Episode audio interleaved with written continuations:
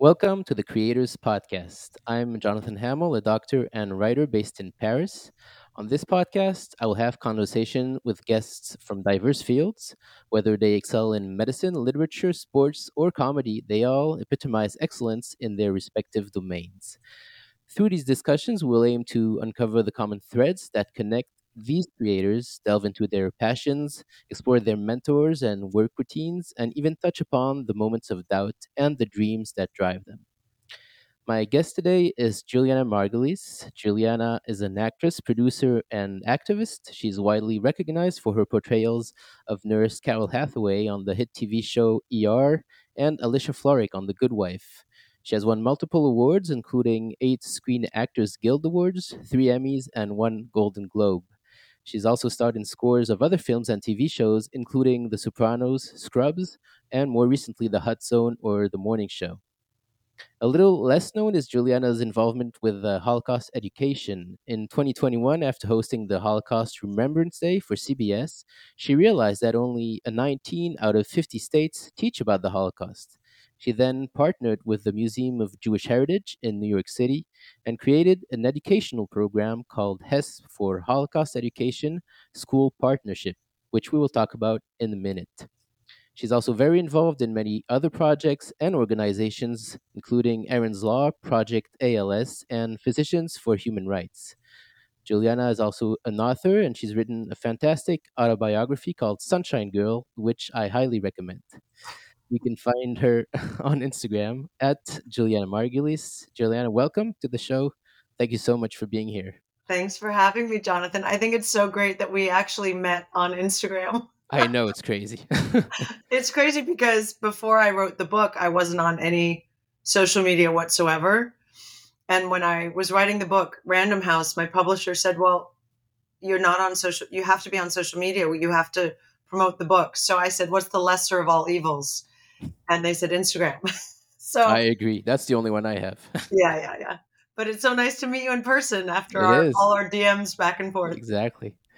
So, as a physician who went to medical school in the 90s and watched ER on French television, and I can tell you had a great actress dubbing you because I can still remember her voice. Yeah, uh, it was called, it's called Emergence in uh, uh France. Uh, urgence, right? yeah, exactly. Urgence. urgence yeah. Right. Uh, so I wanted to start with a question uh, about nursing. Did your time portraying Nurse Hathaway ever come in handy in a real life situation? no, sadly not. I mean, um, in the beginning of the when the show first you know came on the air and was a big hit, um, and I would I we shot that in New York. I used to uh, we shot that in LA, and I would fly home to New York all the time because I was homesick, and um, people would if I was walking on the street, they would just drop down and say, oh, "I'm having a heart attack, Nurse Hathaway, help me." Um, and I had I said, "I'm so sorry. I know you're not having a heart attack, but truly, I know nothing about nursing. I mean, I, I, mean, I could take your pulse, but that's about it. I can't draw blood. Um, mm. And I was lucky if I didn't, you know, prick my own hand with the needle, which we I did several times on set. uh, on set. Oh yeah. um, I'm not. I'm not good, and I'm a bit squeamish. I can't even look when someone's giving me an injection. I just always really? have to look away. It's so. different when it's on you. yeah, it was a waste on me so, uh, so I wanted to talk about uh, the documentary uh, called "The Hate We Can't Forget" uh, Holocaust Memorial Special, which you hosted to commemorate International Holocaust Remembrance Day. Uh, how were you contacted in the beginning to host this documentary? Were you already involved uh, with Holocaust education before that? No, I was not. In fact, it was it was a strange circuitous route to get to me because it was um, a girlfriend of mine who um, knew someone at CBS who was trying to get to me. I don't know why they didn't just go through my agent, but um, she had emailed me saying, "I think this could be a really important thing to to host, and are you interested?" And I said, "Of course. I mean, of course, this is important." Um, so I immediately said yes. And uh, sadly, the first time I was supposed to do it, I um, came down with COVID because it was in the middle of COVID. So we had to wait a week, and then I and then I came back and and did it. And I was um, really, I guess, I guess I was just really sad to find out how little my country um, respects the the history of the Holocaust and how little they teach about it in public schools. Um, it should be part of every curriculum, the way history is part of every curriculum, the way geography is. Um, this is part of history, and I, um, I just was really taken by the fact that anti-Semitism in my country and I think around the world is on the rise. Yeah, And to me, uh, that is due to ignorance and a lack of education. So I wanted to figure out a way um, to not just complain and be horrified, but to do something. If I felt helpless because I'm just one little person, but then I thought, well, why don't I just start reaching out? I'm not good at this stuff. I'm not good at fundraising. It's never been my strong point. I'm great at showing up at a fundraiser for other people, but I've never actually um, done it for myself. You know, I've never started something my, uh, from the bare bones. And so I reached out to the Museum of Jewish Heritage because I knew Jack Kliger, who is the CEO and president there. Because I've done a lot of, if you go to any Holocaust memorial uh, museums anywhere in our country, and you and you have a tour guide through the exhibition, it's usually me Oh, um, really? because I I always donate my voice. I feel it's my absolute privilege to um, be able to give my voice to all these institutions. So I knew Jack because I'd been I'd been narrating all of his um, exhibitions for years. So So I had called him and I said, "Help me, help me do something Mm. um, to educate middle and high school students." I think I think in in America, middle and high school is seventh, eighth grade. So we're talking we start at the age of twelve, we go all the way to eighteen. I think any younger than that, unless it's age appropriate, it can be tricky, and I think parents would get nervous. But if it's taught in a meaningful way, with um, a trip then to the museum, part of our whole program is that then we bus the children to the museum so they can see for themselves Yeah. um, what the Holocaust was, not just hear about it. Uh, and just to come back to the documentary, uh, I found it quite striking when, when they go see students. Uh, I think it was in Texas, It was in and uh, Texas, yeah. and this girl said that when she got to, to Texas, she didn't really speak English that well, and she said it could happen again. Racism still exists because pe- people were picking on her because of her lack of English. So, what were you? Th- was that also part of like what showed you that there was still not only lack of knowledge about the Holocaust, but still a lot of racism? absolutely. And and what you know that that um, part of of the show that that documentary where they showed the teacher in Texas bringing in um, high school students varying from you know 15 to 18 i think there were about seven of them and not when she asked do you know who hitler was and they didn't do you know what world war ii was about? And they didn't. Do you know what the holocaust was? And they didn't. And then when they brought in a survivor and they were filming that and the survivor was was telling her story and then showing pictures of her family and and then the camera showed all these students just in tears. Yeah, and because they can afterwards relate. the sorry? Because they can relate to a, a single person. You know and afterwards when the documentarian asked them said are you upset that you didn't know about this they were furious why didn't we know about this and that this is not just a jewish problem i'm what what i um what I have gained from all the interns and our, and the program is just growing exponentially. It's incredible. We already now have our the next 10 interns to start teaching next semester. So we've gone from 2 to 6 to now 10. Um, but one of the things one of the I, I always say why do you want to do this? Why do you want to intern to teach the Holocaust? And one of my students by the way, they're not all Jewish. Yes. A lot of the interns are Christian and, you know, uh, one girl i mean they come from all over the world this one girl is malaysian and she said to me i'm doing my thesis um, on genocide this is a cultural problem this is not about just one race. This is about all races that aren't white christian races. Because and, and there is these a sorry, sorry yeah. the, and these these students they they come from a variety of fields and backgrounds right? They they don't all study history. That's correct. so they, they, they could study anything and just want to for some reason want to to learn about the holocaust and genocide and how, how does it how do you i think um, they're all so different and and we we purposefully reach out to try and get as many different students as possible. I actually just um, went to this lunch to congratulate our graduates who had taught um, for a semester because i wanted to ask them you know how was your experience? Would you do it again? Um, was it scary sometimes? Because there's some you know a lot of people ask me well why are you doing this in new york? New york is jew friendly sadly not um, the same way there's racism and sexism and homophobia it, it encompasses all and um, so uh, the student um, her name is aubrey may um, she said this is about genocide and i want to write my thesis on genocide and i want to learn how to teach the history of the Holocaust so that my life can be richer.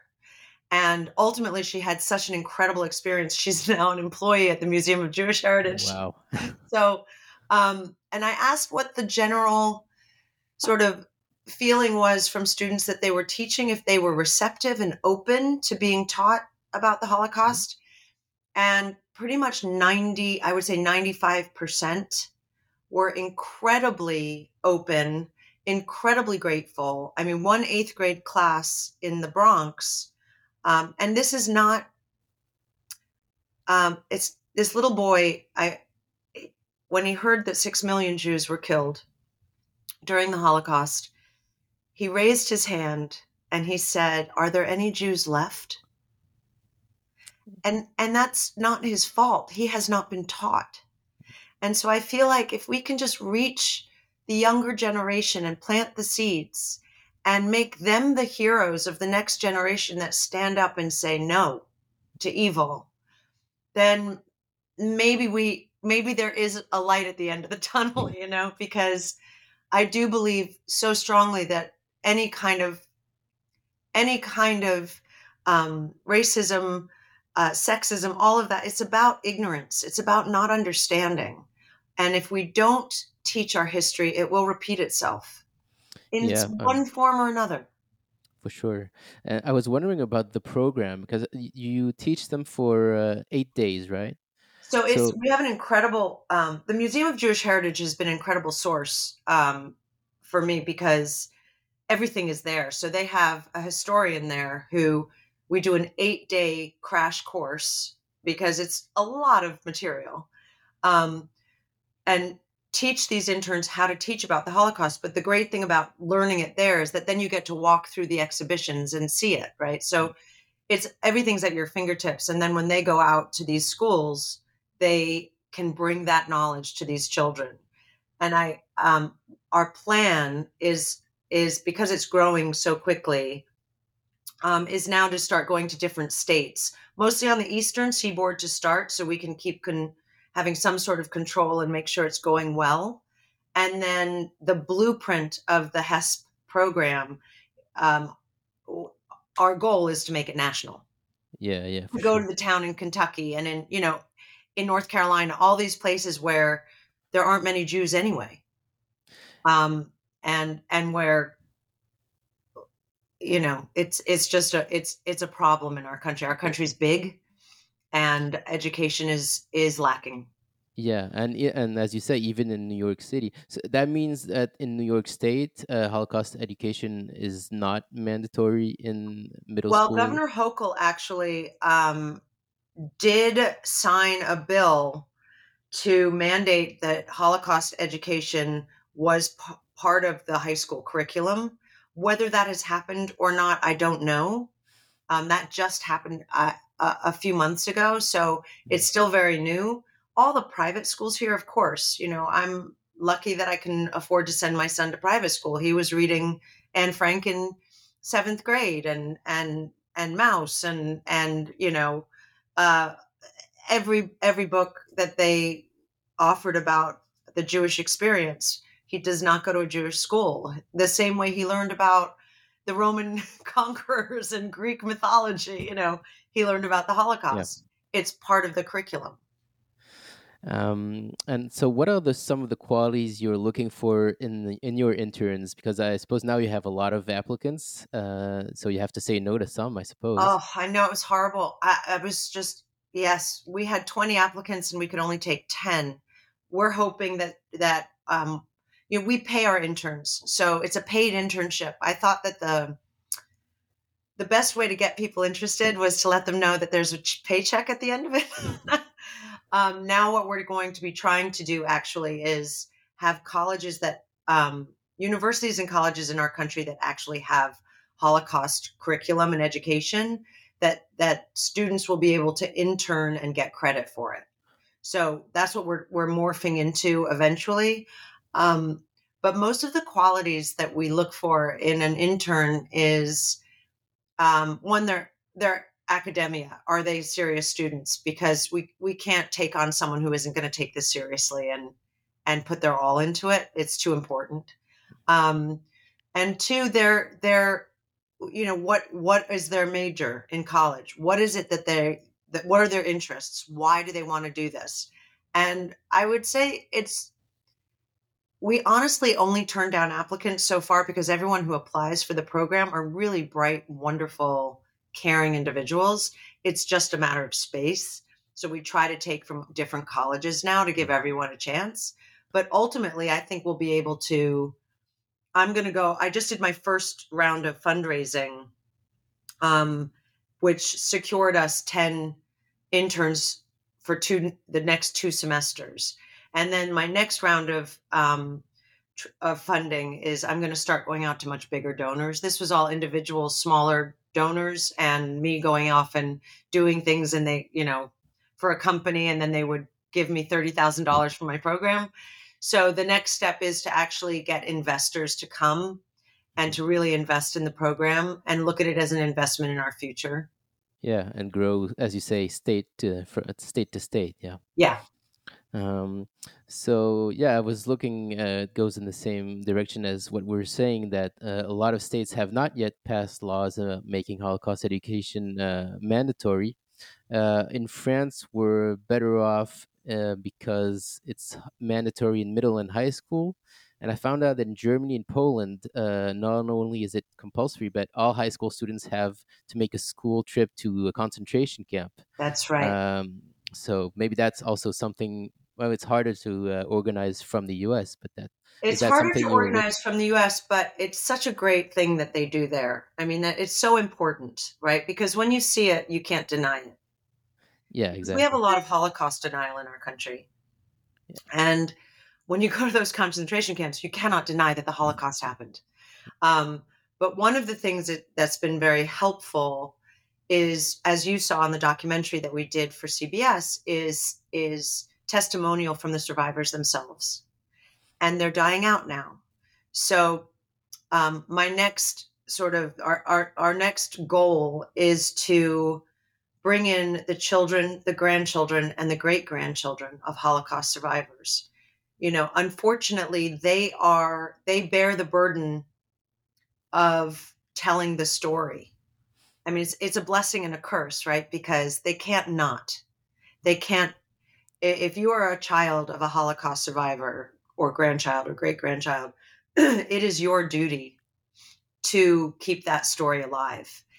Um, one of the things that is making this program work, and I didn't realize this until I I've been reaching out to every Jewish organization in our country just for help because I'm I don't know what I'm doing. So this is grassroots. I'm learning.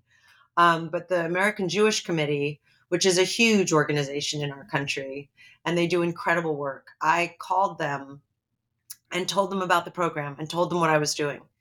And a woman who has been uh, a Holocaust historian for 30 years and teaching, she's a college professor. She said, What I love about your program, and I never thought of this, is that you're bringing in hip, cool, young college students to teach high school students and middle school students. They respond to that the younger students love a young teacher. Yeah, what is the age difference between the students and uh, the interns? Not well in in so I guess if they were teaching 12th grade, so usually in 12th grade they're 17, 18 years old, and our interns are 20, 21, 22. Oh, yeah, that makes a difference for sure. So it's sort of it's opened up a different path for learning uh, about the Holocaust, and I I hadn't thought of that. I I wanted co- college interns to give them a you know a chance to to do something for themselves and to learn to learn about the Holocaust and see maybe they want to become Holocaust educators themselves or however it would work. I had no idea that it would have the bigger impact that the, the American Jewish Committee was talking about. And that that thrills me. I mean, not to not to take away from teachers who aren't in college anymore, but I do think, especially with a one hour class per year, you need it to be impactful. Oh, it's only one hour. It's it's it depends on Oh. the school. Yeah. It's one, you know, it's technically one hour, and then um, it's the scheduling has proven the most uh, challenging because every school has their own schedule. Our college students, our interns are still in school, so they have to do it on the day that they're not in classes, Mm. and then also the busing the children to the museum Right. which by the way is all done for free. It's all part of the fundraising i do is to say to my the people i reach out to look this is what this is what $5000 gets us. It gets us you know an intern gets to be gets to be uh, taught how to teach on the holocaust and they get bused for free to the schools. The children all get bused and we give them lunch at the museum. And it becomes this um, incredible experience almost like an immersion um, so and and every year is going to be different because we're learning so much um, but i'll tell you the outer boroughs in in new york uh, especially brooklyn the bronx staten island they they do not know about the holocaust Yeah, I was I was gonna ask, how do you choose the schools? Uh, do you to um, where you're gonna teach? Uh, is the yeah so so that that is where the jewish uh, the museum of jewish heritage comes in. They are incredibly um, well versed in all um, all of the different schools in the new york area. And what we do is go to um, you can see each school's curriculum right? It has to be pu- made public. Mm. so we go to each school that ha- doesn't have any holocaust education and Oh, we okay. try and get, get to every school. I mean it's tricky because you know it's from september you know the first semester is september to november and then the second semester is february to may. Um, so there's a few months in there and you listen our first year we reached i think it was 1700 kids. Our second year we had six interns we reached 4500 kids. This coming um, school year we now have 10 interns so we're going to reach hopefully at least 6000 kids and on and on and on and on. Yeah. um, but part of my i was trying to understand the youth in our in in our forget just my country just in the world right now. And i thought what are the movies they're all going to see?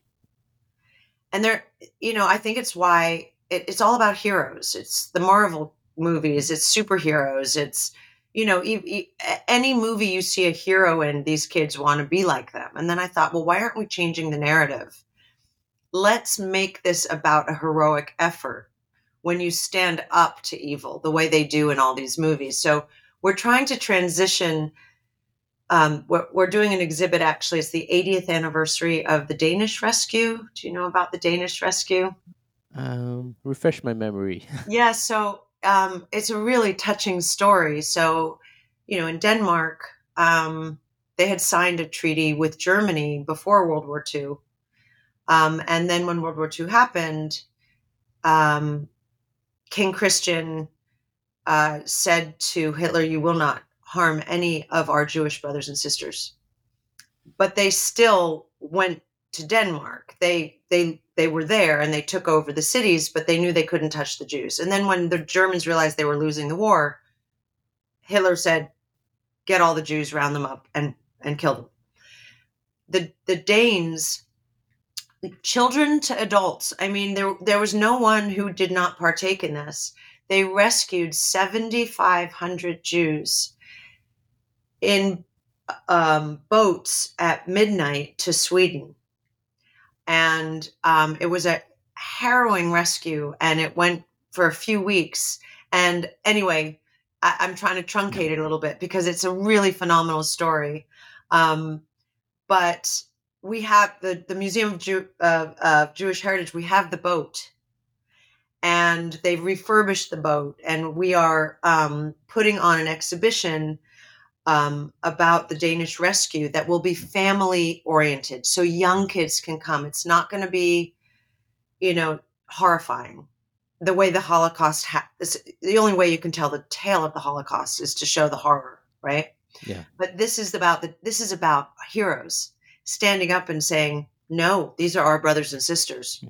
and so um, you know, there's there's things that ways that you can teach children and ways to plant seeds about being a hero in the face of evil that I think will catch on more so than just Holocaust education, especially for the young. And it's the same with racism. You know, it's stand up. Who are the people? Why aren't we all standing up? I don't mm. understand. You know, I, I march for life, Black Lives Matter. I, I'm irate when women, you know, anything misogynist or homophobic or I'm on every I'm on every team there. Yeah. There Yeah, aren't enough goal. people on the anti-Semitic team. Yeah, yeah. Uh, so a few things popped up. Is uh, first of all, what's your experience with having uh, Holocaust survivors uh, come to speak to the students? Have you managed to to get some uh, some survivors? So we haven't said, yet, but what we do have is at the museum, we have them on film talking. Hmm. So there's also, uh, you know, to have a Holocaust survivor come, which we will. it- It's it's just scheduling wise, but then you can't just ask. They're very old, and you can't ask a 90 year old woman to come and get it out in half an hour, right? So it has to be dedicated time, at least a two hours, because I want the children to ask questions. I want it to be all encompassing, not just being told a story. I want them to be part of the story um, to make it more effective. So what, that's another branch. You know, we're slowly like figuring out how do we do that. Um, and as these Holocaust survivors are dying out, um, Jack Kliger at the museum at the Museum of um, Jewish Heritage is reaching out to their families to say, would who would you who would like to come and talk to children about your grandparents' story? Yeah, yeah, yeah. I was gonna ask: Is uh, do the grandchildren or great grandchildren even have some started to come? Is this, that's also a work in progress? Because then they will be uh, even closer to the age of the students. That goes in the same direction. Exactly, exactly. Um, yeah, I, you know, it's one of those things where if there's time, you know, it's all about timing and getting people there.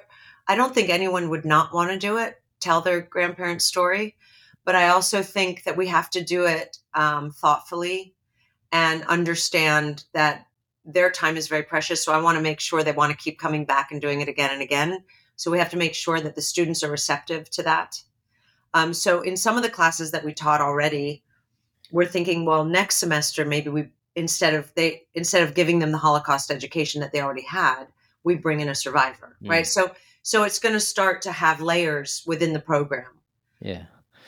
Uh, so I wanted to talk about literature a little bit. Uh, in France, we I was reading a scholar who's uh, studying the relationship uh, Jewish American writers have with the memory of the Holocaust. So she's looking at authors like Philip Roth, um, who were torn between their desire to be American and their Jewish identity, and so this gave birth to remarkable novels, but they did not directly address the Holocaust.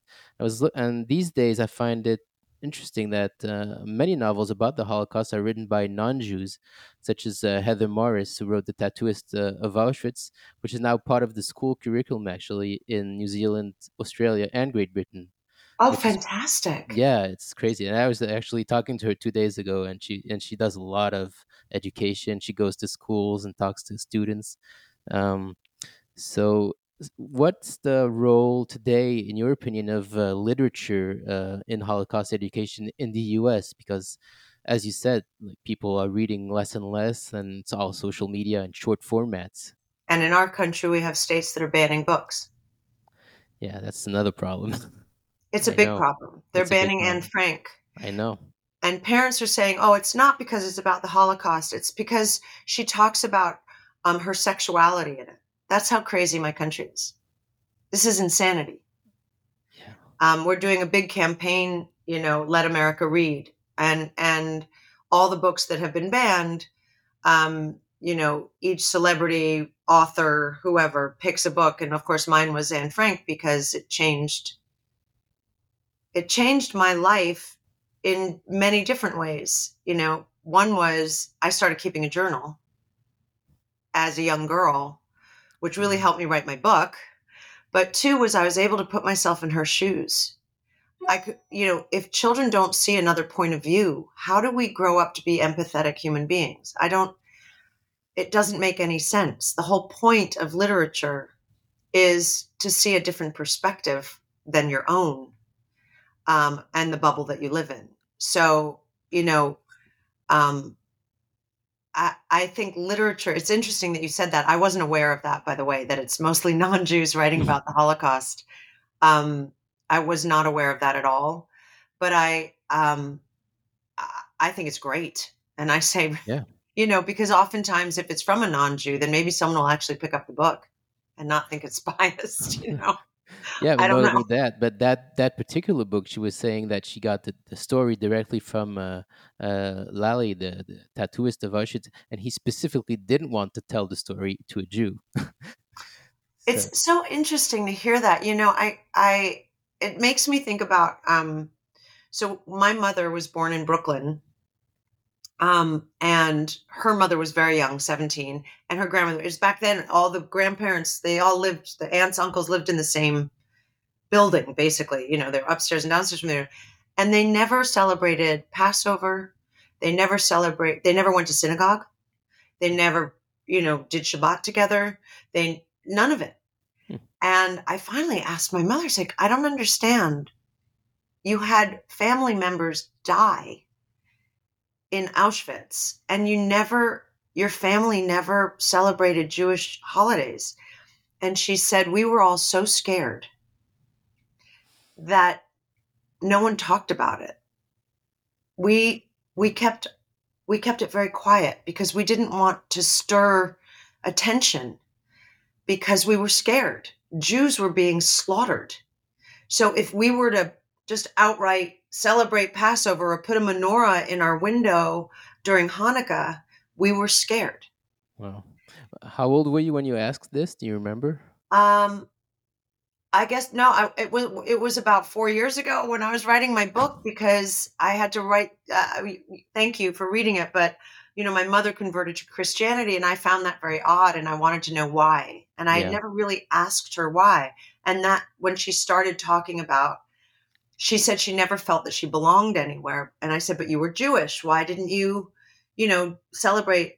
the Jewish holidays. And she told me the story then. And she said she just always felt alienated when it came to Yeah, any kind of religion. And then I interesting guess she found herself in Christianity. Don't ask, but okay. we, we, we agree not to talk about it, she and I. No, it's interesting because I know that a lot of survivors either like stayed really religious, like my grandparents, or decided to be atheists, basically. But it's rarer to change uh, religion, in my knowledge, anyway. right. But even the atheist Jews that I know um, still pride themselves on being Jewish. You know, Mm. it is, it, even the ones I know that don't celebrate anything consider themselves Jews. Like they, we're a Yeah. tribe, you know. Like, so I always say to my mother, I had a I had a chuppah at my wedding, and you know they put me up on the chair. I was seven months pregnant. My mother was having a heart attack, but um, but she was the mo- the most Jewish person there dancing on the floor. And I said, you know, you can try and take the Jew out of you, honey, but it's just it's just inherent in your bones. As she was doing the hora around. DNA. yeah, it's DNA for sure. Wow. Uh, so when did you actually start uh, studying about the Holocaust? Then uh, was it much later? Uh, just- Um, no, I've always. I mean, I think I've always just been interested, and and it's always been a part of the dialogue in the schools I went to, and my friends, and you know, it's it's never been something that was unknown to me, right? So, Mhm. in today, even when I was in fifth grade, today I realize it's unknown to that's adults crazy. forget children adults don't know about it um, or they don't believe it and i and i just go i'm like this is a we have to do something. I mean, it's something. Even though in France we have education, you know, uh, I can tell you, no one knows what kosher is. Really? Yeah. Oh, that's interesting. Probably here too. I've never asked the question, but I'm going to start I, now. I think it's you find it more in U.S. Uh, shops. Maybe that's just more because I know of the shops where my grandma used to go. But I feel like there's more co- more kosher food in the U.S. And like in France, if I'm in a restaurant, it's happened to me. Like I say, no, I eat kosher, and like educated people were like, "What? What's kosher?" Right. always really surprised. Oh, that's interesting. So you keep kosher. yeah, actually, yeah, Oh, wow, that's impressive. I do not. mostly.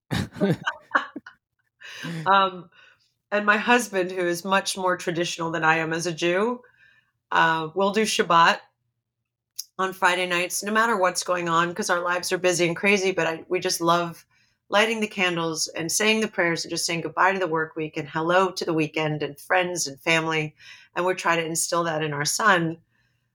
And there are some some Friday nights after Shabbat, we go out to dinner and I watch my husband order pulled pork off the menu, and I'm like, "What? uh, well, What are you doing?" I don't eat pork, but from a vegetarian standpoint, I don't eat pork. But I'm just like, "Who? What kind of Jew are you, honey? What are you doing?" And he's like, "What?" so there's all kinds of Jews out there, exactly. um, and and I think that I think people think we're a specific type, and I think that's really difficult to I had a I I had a not a great experience when I went to Israel this past year at the Wailing Wall. I was very excited to we did a 10-day trip. We went to Tel Aviv, we went to the Negev, we went to Jerusalem was our last stop, and I was very excited to go to the Wailing Wall because I had heard about it my whole life. My sister was born in Jerusalem. She's 6 years older than me, so uh, you know, she left they left when my sister was a year and a half, but I was always strangely proud that I had a sister who was born in Jerusalem, and and so when I went there, I went to the Wailing Wall with my my friends and my family, and the the men went to one side and the women go to the other side. Already, I'm angry because I hate I I. I uh, it's it's why all religions makes me crazy with the male female uh, it, it just feels like it should all be inclusive and women should not be made to sit up where they can't hear anything. I that's what drives me crazy about any organized religion. However, um, the men had a very lovely time visiting their side of the Wailing Wall. My side was women. It was all Orthodox women, and they don't like Jews like me. Not orthodox. They wouldn't let me get near that wall. Really? I mean, they wouldn't leave the wall. So they all, thank God I'm tall. So I just got on my tiptoes, walked right up and, you know, touched the wall. And then I, I just felt like this is part of the problem. This isn't your wall, Yeah. right? this is the world's wall. and, um, I'm still battling with that, you know. With I, I played a Hasidic Jew once in a movie years ago, and I when I went to do the research on it, um, it was difficult. It was difficult for me to step inside the shoes of this character who was Hasidic. I had to really understand why she thought her life was important, juxtaposed with the way the the Orthodox Jewish men treated her. Yeah, where she found meaning. Yeah, tricky. So, how did you but find yeah, it? when I did the research and when I really got some of them to talk to me, because not all of them will, um, they're so proud because in their minds, at least the women I spoke to or who let me speak to them, um, they were keeping the race alive by having multiple babies. Mm. Right? Without them, there is no Judaism. so It's very um, extreme. yeah, so it's interesting. Look, everyone has their point of view, and that's why literature is so important because you have to read everyone's point of view and and decide for yourself what's right and wrong and how you feel and where you fit into that. Right? I mean, that's what literature is about. Of course, yeah. Yeah. Um, so um, I was thinking uh, there are many uh, Hollywood celebrities that support charities and do philanthropic work. Uh, were there any of your friends or colleagues who have inspired you in this uh, regard over the years before you started getting involved?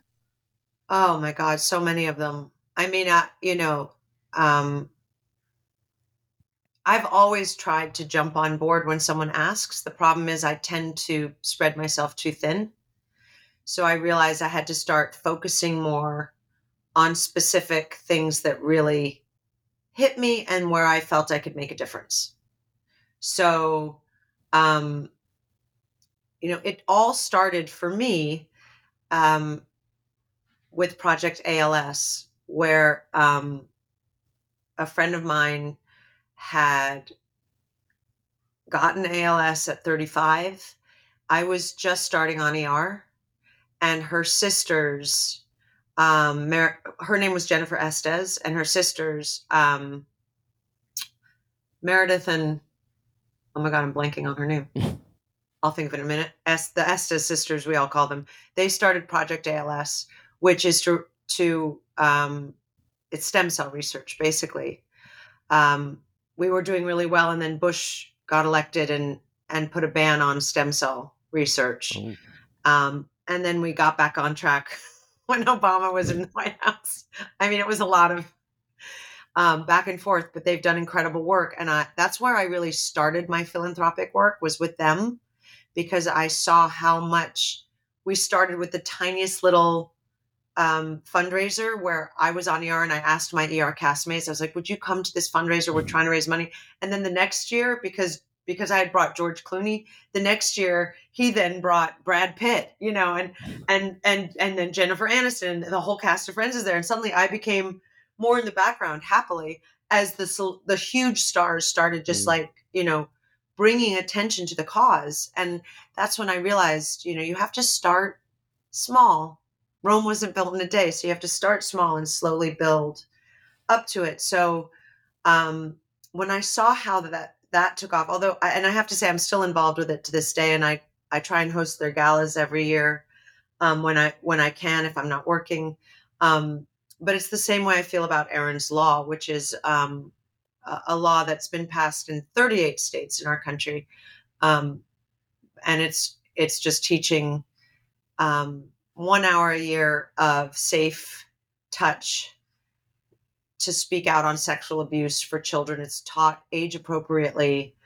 It allows children to have a voice and to hold their perpetrators accountable And how old are the students? from kindergarten to 12th. Oh, okay. 12th But grade it is what is- age? Because I'm So uh, we start in kindergarten. So they're five, six, but it's all age appropriate. It's taught by doctors. There's always a police, per, uh, uh, a uniformed policeman woman Mhm. in the room.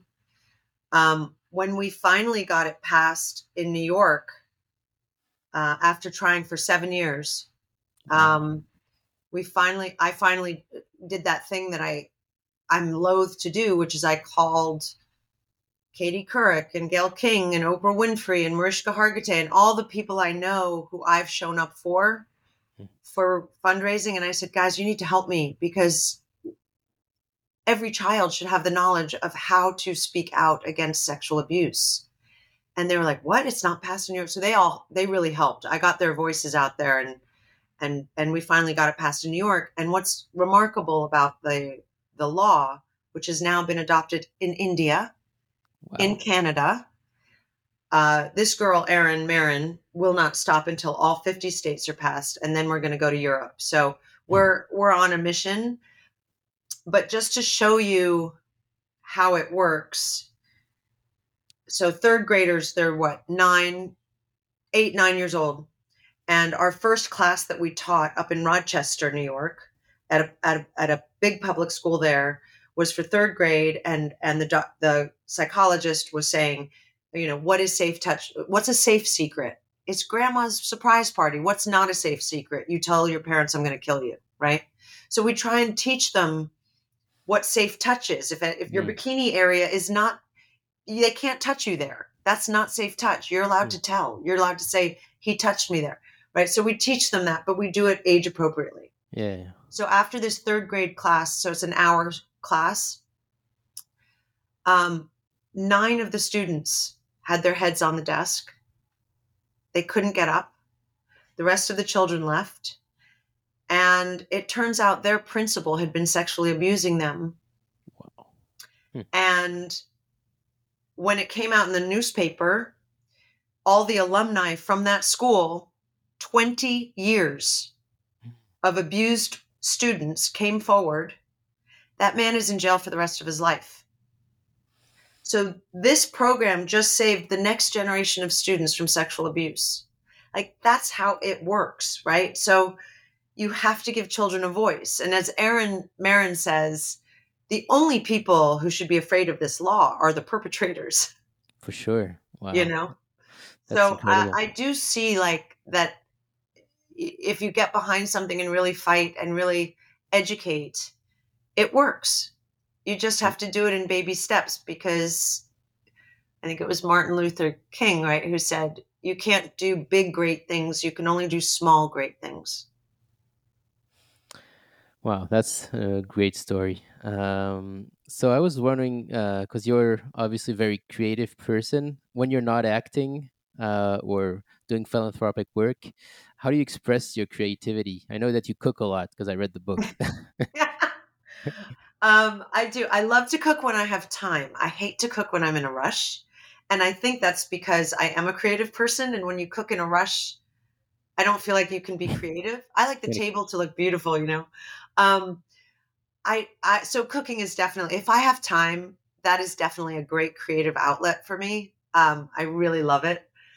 But honestly, I I get a big thrill. I know people hate hearing this, but I get a big thrill from physical exercise, from making sure I sweat every day. Like not right now in our country, there's a, a writer strike happening in the. Um, Yeah. It's really upsetting because I was just about to start prepping a new show, but we have to. It'll happen eventually. But anyway, so I have time right now, and I thought I never get upset when I don't have work. I get excited about all the possibilities of other things I can do. so what so one of them is just every day being able to either ride my bike or go for an incredible walk, do my yoga, do my pilates, feel like I've stretched my body and moved and then like go to the farmers market because I have time to pick out you know whatever looks good and then figure out what I'm going to make for dinner without looking at a recipe. You know, that's a that's my that's my creative challenge. You can make anything from a recipe if you follow it perfectly. exactly. I was going to say. yourself, right? um, so it's things like that, and you know, arranging the flowers. I love doing that too.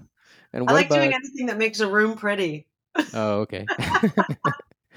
what about writing? Because you were mentioning the diary that you started when you were nine. Are, first of all, are you still writing a diary, or have you other projects of writing uh, since you? Yeah. So so writing my book was um, one of the most wonderful, challenging, um, horrifying, terrifying experiences of my life, but um, I miss it.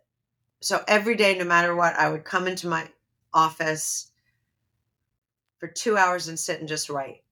And I think some days I would be stuck just glued to my chair because it would all flow out. I mean, you must know this, you're a writer, right? So, you know, it all flows out and you realize four hours have gone by and you haven't gotten up even to go, you know, to the loo.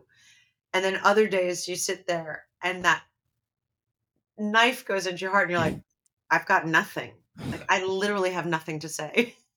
So uh, it wouldn't that happen? Did you just just still sit down for like half an hour just to to put in the the time, or just Yeah, I mean, it's funny that you're saying this now because I just had lunch with my editor who said, You need to start another book. and I was like, Oh, no, no, no, no, no.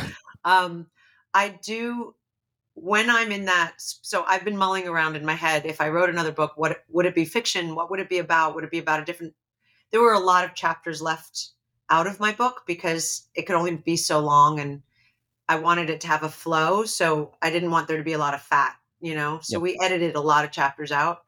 Um, and one thing that helped me tremendously while writing the book, and one thing I love to do when I'm not learning line, usually at night, I'm usually, especially having been on ER and The Good Wife, which was, you know, you're just learning lines at night. That's the best way to memorize is you the last thing you see before you go to sleep. Yep.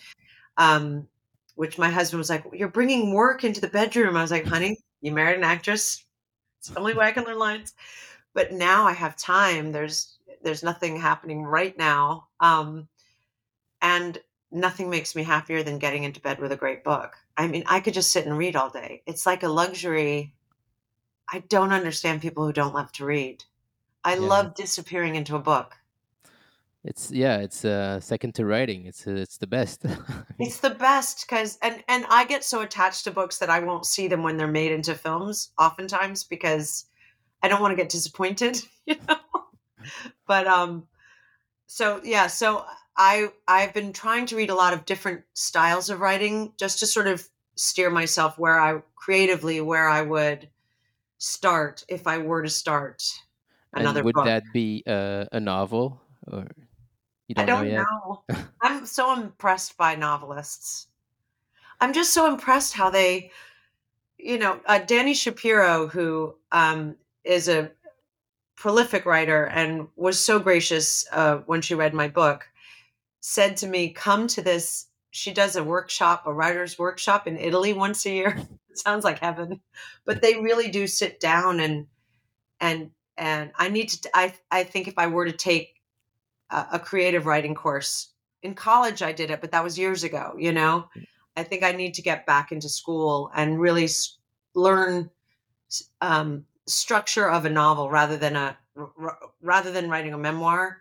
Um, because character driven stuff you have to you have to know the beginning the middle and the end Oh when i wrote my book i knew the beginning middle and Yeah, where i ended up yeah, so yeah. i find it Plus, if, really challenging plus, if there's multiple characters, you have to know where they're going, the story arc, and everything is so difficult. right it's Yeah. so difficult i'm so impressed with authors i just i think the whole world should be impressed with them even if the book's not that good i'm still like look what you came up with yes, exactly. I agree.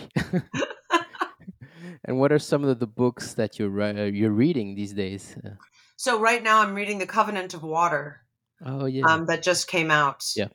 um, i just read a beautiful book. Oh i couldn't put it down called the great alone by kristin hannah. Um, and then right after that i read um, uh, chemistry lessons. Oh I, I have to write them all. I read so many books that i actually have to keep notes lessons in chemistry there we go. Okay. that's what it was called. Lessons in chemistry which i could not put down and i highly suggest. Um, that's by bonnie garmus. And it's um, uh, nonfiction. no it's fiction. I love fiction. I read a lot of nonfiction while i was writing my book and i love memoirs. I could read them all day long. But um, i'm sort of on a nonfiction jag right now except that i'm also reading a very interesting book right now um, by a woman named elise uh, Loehnen, and it's called um, oh god, something our behavior. I didn't write it down because I haven't finished it yet, so it's not on my list. Um, on our best behavior, the seven deadly sins, and it's it's really all about how women. She's she she she's brilliant, and it's all about how women, um, how the seven deadly sins are still equated to who women are in the world. Mm, okay. and that we're not allowed to have feelings of lust or envy or you know gluttony or that we have to be on our best behavior all the time. And then the rage starts happening. It's a it's a it's a very um it- it's a tough read. So i can only take one chapter at a time and then i have to go to my fiction just so i can go to sleep better Oh, you have multiple books at the same Yeah. time. Yeah. Oh, you should see my bedside. It's a joke. It's like 12 books. but I love that. I love um I usually like to read one book cover to cover, but sometimes when you're reading a nonfiction book, it's nice to get a break Yeah, from it and go to fiction. yeah, I do the same. Uh, how about any documentaries? Uh, do you watch a lot of those? Have you any seen any that you'd like to recommend? I I I mean I do. I love documentaries and I actually um was watching the Muhammad Ali documentary that was just incredible. Um I try to watch um documentaries that will interest my 15-year-old who you know, is very into basketball. So I'm always trying to find something. Or World War II. He's very into World War II and World War One. We actually took him. Um, I was on the I was on the jury for um, the series Mania, and it and they brought all of us to France, and then my son. I had to work, but my son and my husband and my and my in laws they all went and did a World War One tour. So they they did the whole thing because my son at the time he was twelve, I think, or eleven, but um, he's very much into World War One. Um, I, I right now we were just watching a um, the Beatles documentary. Oh yeah. any documentary is fabulous. A friend of mine, Fisher Stevens, just directed um, a documentary on the Amazon and what's happening to the Amazon forest, and it was devastating. Um, and there's another documentary that I absolutely love that we're hopefully turning into a limited series called Crazy Love about a crazy love story. I love learning about real people. Real Yeah, people's stories are sometimes more unbelievable than fictional, right? For sure. For sure. So Uh, anything that has a story, I want to watch it. But I, you know, uh, right, right. I, when I was on The Good Wife, um, if you put me in front of a TV after a 14 hour, day, I, I just never had time. I'd fall asleep. So I sort of missed seven years of watching anything on TV. And now I'm catching up. so right now, actually, my husband and I, um, first of all, we were obsessed with Le Bureau. Oh yeah. Bureau des légendes. Yeah. Was that big in France? Because it was Yeah. huge here. Yeah, yeah, it was big here. Oh my god, that last scene. I just wept. It was so good. I couldn't wait to get back to it. Anyway, I haven't seen Um, it yet. oh, I hear I think my pal George Clooney is turning it into the American version. really? That's Oh, what I, know read. I don't know. I have to ask him. Mm. I was like, be careful. That's a very precious show to me, so you have to do it right. um, but now we're watching The Americans. I never saw it. Oh, that's so good. It's Yeah, so good. I know. So we're watching that right now. And can you tell us anything about your projects? You talked about a TV show, or is that still not official? So, well, um, yes. I, I mean, I can I can talk about it so that I'm not giving anything away because it hasn't actually been publicly announced. But, um, you know, I got offered a lot of great things um, after The Good Wife, but the truth is they were very similar. You know, people don't have a big imagination until I got the morning show where I got to play this, you know, gay journalist and then all of a sudden people are like oh she's gay. I mean it's just so funny. When you're on tv people just think you're either a nurse a lawyer or now i'm a gay journalist. So which is fine. That's great. It's a compliment to me. Um, but i just realized the scripts I, were, I was receiving felt limited to me. So my producing partner and i went down a rabbit hole and came up with this great outline of, of a character i wanted to play which i'm not going to say because i don't want anyone to steal it but anyway and and I wanted to bring in um, elements of things that have happened in my life, like my during the pandemic, my mother had um, was diagnosed with mild to middle dementia, and I had to change her living situation. And I had to just everything had to change, and watching that as an adult and seeing there are days that are very funny. I mean, I'm laughing hysterically with her. She's so funny, and she's still pretty lucid um, but then there's days where her brain just changes to another dimension. And she starts rewriting my history, and I'm like, and I get caught up in it and go, no, no, no, no, no, mom, that mm. didn't happen. And then you're on the floor crying because you're like, wait, is she not going to, you know, it's very tricky. And I wanted to express that in a television show in a way that I think they did it beautifully in The Father. I thought Anthony Hopkins did a beautiful job in that film Yeah. but you didn't get to see enough of Olivia Colman's character and how it affects an adult child of that person. So anyway, we brought all these elements together. We sold the show. Um, I have a great writer. We wrote all 10 episodes of the show. They had opened up our writer's room, paid our writers. They said, once we get all 10 episodes on our desk, then we'll announce it. We'll go into pre production. We handed all 10 episodes in on the deadline, May 1st, and the next day the writers went on strike. Perfect. so I, you know, they love it. Um, the the network that we sold it to loves it, and it will happen. it's just I thought I was going to be working all summer. So now all of a sudden I'm like, oh wait, maybe I'll go do that play because I Oh. I miss theater. So Yeah. I think a lot of us will end up back on the stage if this strike goes much longer. Wow, that's great. Yeah. Or who Well, knows? Maybe I'll come up with a, a cookbook or something. I don't know. well, you seem to find things to keep busy, so I'm not worried. Yeah, I'm not worried either. Thank you. All right. Well, uh, thank you so much, uh, Julianna, for taking the time to be here. This has been great. it was a pleasure, truly a pleasure. Thank, you for you. asking such bright questions. Thank you. So once again, people can find you on Instagram at Julianna Margulies, and all the information about the HES program is available on the Museum of uh, Jewish Heritage website. It's mjhnyc.org, mjhnyc.org. And just Uh, go, just click on HESP, and it'll bring you right to what the program is. Exactly. Thank you, everyone, for listening. If you've uh, enjoyed this conversation and would you would like to hear more, don't forget to like, subscribe, and uh, spread the word. You can find all the information about this podcast and my activities as a writer on my website. It's hamilljonathan.com. All these conversations are available on YouTube, Spotify, Apple Podcasts, and wherever you get your podcasts. Thank you all, and see you soon on The Creators. Thank you so much, Jonathan. That was wonderful.